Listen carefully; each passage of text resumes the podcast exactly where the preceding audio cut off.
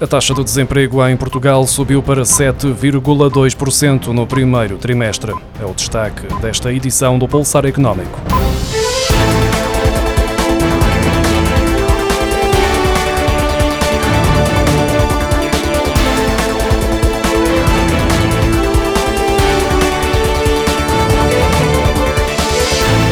A taxa de desemprego em Portugal fixou-se nos 7,2% no primeiro trimestre, o que representou uma subida de 0,7 pontos percentuais face ao último trimestre de 2022 e um aumento de 1,3 pontos percentuais quando comparado com os primeiros três meses do ano passado.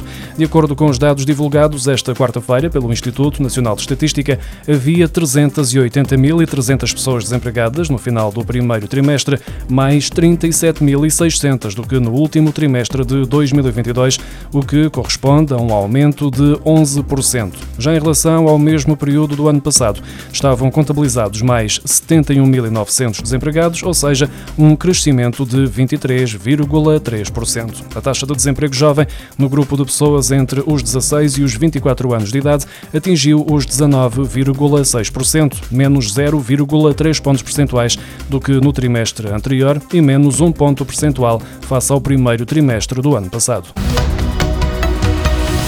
O número de pessoas em teletrabalho em Portugal está a aumentar. Segundo os números divulgados esta quarta-feira pelo Instituto Nacional de Estatística, a percentagem de população empregada que trabalhou a partir de casa com recurso a tecnologias de informação e comunicação foi de 17,9%, mais precisamente 881.600 pessoas, no que se traduz num aumento de 0,9 pontos percentuais em comparação com o quarto trimestre do ano passado.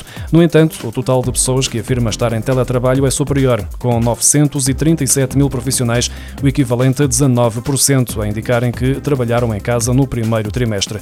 Entre os profissionais que trabalharam em casa, 27% fizeram-no sempre, 31,6% fizeram-no regularmente, mediante um sistema que concilia trabalho presencial na empresa e em casa, 15,2% trabalharam em casa pontualmente e 25,7% fizeram-no fora do horário de trabalho. Portugal foi o segundo país da OCDE que mais cresceu em 2022, superado apenas pela Irlanda, como indica a informação estatística divulgada esta quarta-feira pela Organização para a Cooperação e Desenvolvimento Económico. É também o segundo país com maior crescimento do rendimento disponível no ano em que este fator caiu na grande maioria dos países que compõem a organização.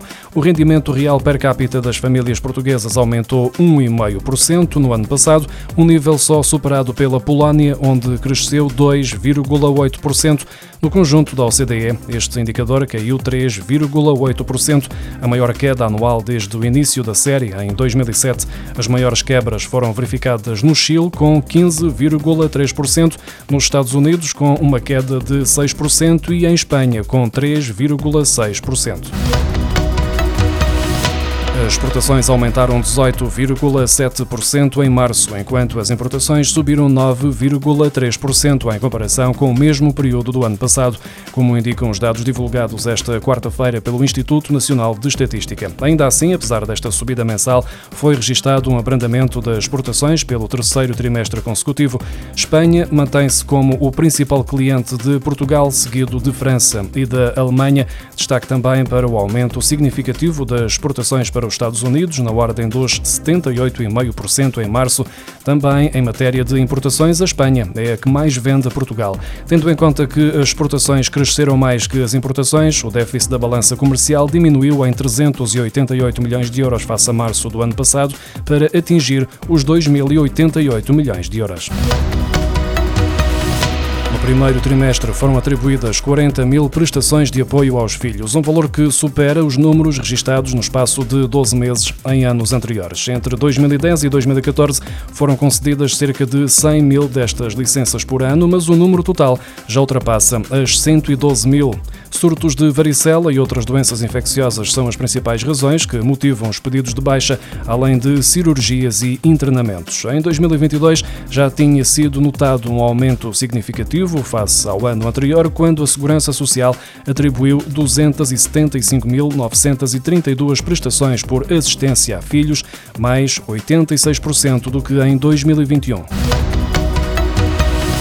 Um inquérito realizado em Portugal pela Organização para a Cooperação e Desenvolvimento Económico indica que 8% dos portugueses que utilizam a internet já foram vítimas de fraude, com a percentagem a subir para os 14% no grupo de utilizadores entre os 25 e os 39 anos. Segundo a OCDE, apenas 45% dos 1.516 inquiridos neste estudo reconhecem o phishing e o farming como esquemas fraudulentos online e somente 40% das pessoas reconhece que os criptoativos não têm o mesmo quadro regulatório que as notas e as moedas tradicionais. O mesmo estudo mostra que a maioria dos portugueses não adota com frequência medidas de segurança na utilização de aplicações móveis, tendo por base estes números, o Banco de Portugal lançou esta quarta-feira um plano com 40 medidas para promover a literacia financeira e a segurança financeira digital ao longo dos próximos cinco anos. Entre as várias ações está a criação de um canal de YouTube com conteúdo de literacia financeira e o acentuar da promoção do portal do cliente bancário e do portal Todos Contam, onde é possível obter todos os esclarecimentos sobre a forma segura de utilizar os serviços financeiros e as medidas a tomar para evitar ser vítima de uma fraude.